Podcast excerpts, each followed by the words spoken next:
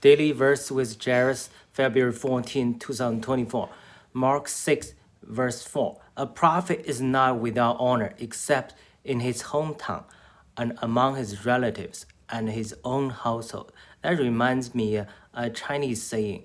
Uh, we respect the monk from the, the other town, from foreign town.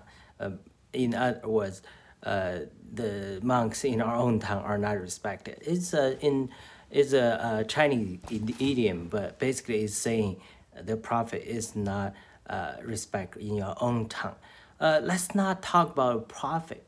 Uh, let's talk about God often speaks through our circumstances, through the friends, uh, relatives, uh, co-workers, even spouse uh, in our life. But oftentimes we cannot recognize that's the voice of the Lord. We have to humble ourselves to see through them.